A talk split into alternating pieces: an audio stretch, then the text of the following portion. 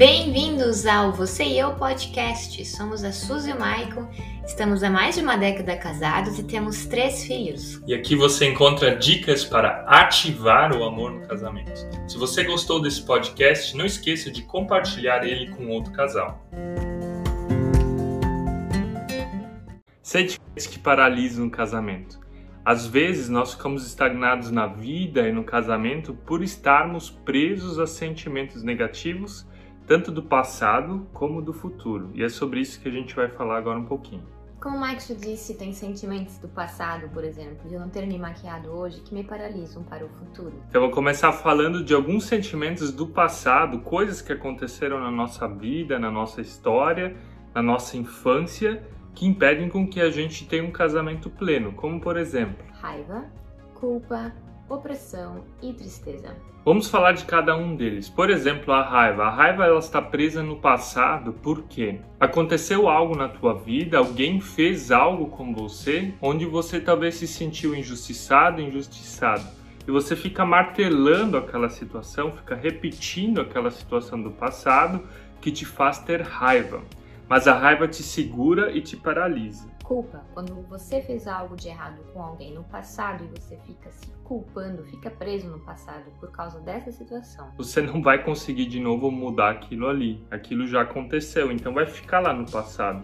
Então não te martiriza mais por algo que já passou. Cabe a você ainda pedir desculpa para colocar um ponto final naquela situação, então faça isso. Um outro sentimento do passado é a vergonha. Parece que não tem nada a ver, mas às vezes a gente não tem coragem de tomar decisões na vida pelo quê? Pelo que, que os outros vão pensar, pelo que, que os outros vão falar, o que, que eles vão pensar de mim. Você já ouviu essa frase da tua mãe, do teu pai? Que, que os outros vão pensar se você vestir essa roupa? O que, que os outros vão pensar se você sair assim? E essa vergonha, ela nos prega e a gente leva isso para a vida adulta e para o casamento. E às vezes a gente não tem coragem de fazer coisas, tomar decisões na vida, dar passos no casamento por causa da vergonha. Cria vergonha na cara, menina ou ainda tristeza pode ser desencadeada por algum trauma, alguma perda do passado. Isso pode também levar você à depressão. Agora deixa eu te fazer uma pergunta. Você quer ficar preso a esses sentimentos do passado? Se você ficar preso a eles, o teu casamento vai ficar estagnado, a tua vida vai ficar estagnada. Por isso eu quero te convidar agora a deixar o passado para trás. Porque se você está ferido ainda com alguma coisa, você vai continuar ferindo a pessoa que está do teu lado. Você vai ferir os teus filhos, você vai ferir as pessoas próximas, as pessoas lá no trabalho, ou seja, pessoas feridas ferem. Agora o desafio é você achar cura sobre o teu passado. E aqui vem a palavra de Jesus, que Jesus perdoa os nossos pecados, que Jesus perdoa o nosso passado, que Jesus restaura a nossa vida.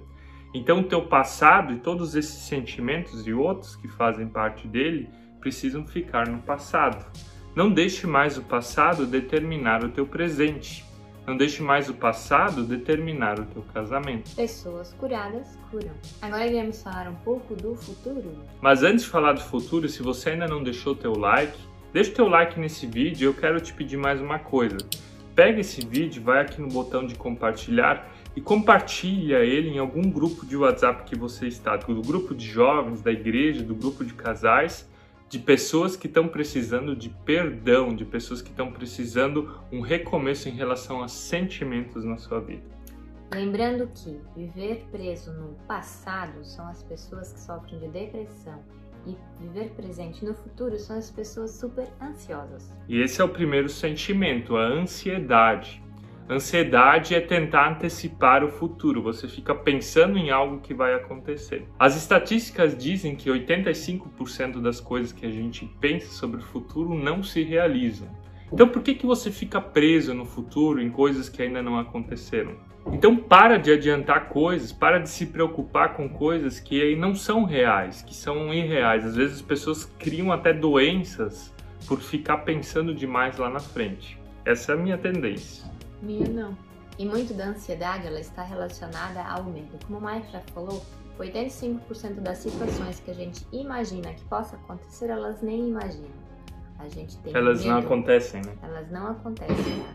E muitos são levadas pelo medo. A gente tem falta de coragem. Não, na verdade, a gente não tem coragem para tomar certas decisões, situações que nos levariam para frente na vida por medo, por insegurança. Outros sentimentos do futuro são, por exemplo, o estresse, a própria insegurança, né? a falta de coragem de tomar decisões. Estresse também é uma forma de tentar adiantar o futuro, né? Você se preocupa demais com alguma coisa e daí acaba desenvolvendo doenças por pensar demais no futuro. Então, com qual desses sentimentos você se identifica? Com ansiedade, com insegurança, com medo, com estresse?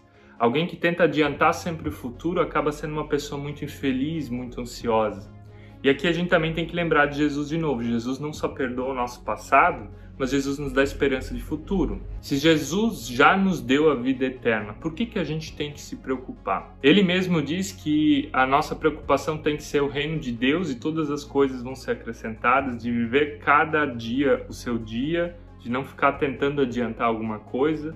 Claro que isso não tem a ver com não planejar, com não ter sonhos, mas pare de ficar vivendo aquilo que ainda não é o real. Viva o agora, viva esse momento, aproveita a tua esposa, aproveita os teus filhos, aproveita a tua família, aproveita a presença de Deus na tua vida, na tua casa e começa a viver esse tipo de coisa. E aqui vem o nosso ponto final desse vídeo. Que é viver o presente.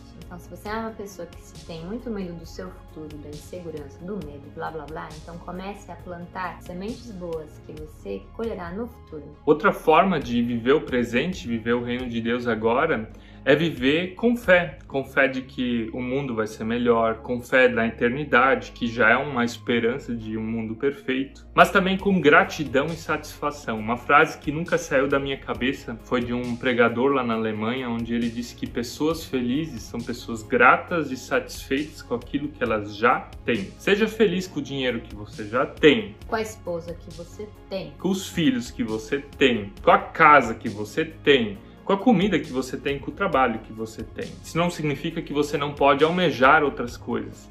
Mas se você não é feliz com o que você tem agora, você também não vai ser feliz com o que você tem ou terá adiante. Você quer desbloquear o teu casamento? Larga a mão de todos os sentimentos do passado, largue mão ou entregue nas mãos de Jesus todos os sentimentos do futuro e comece a viver agora a vida maravilhosa do lado dessa pessoa amada que Deus colocou na tua vida. Amém. Se você gostou desse vídeo, se você acha que ele é importante, deixa aí no seu comentário aqui embaixo e nos vemos na próxima quarta-feira às 18 horas.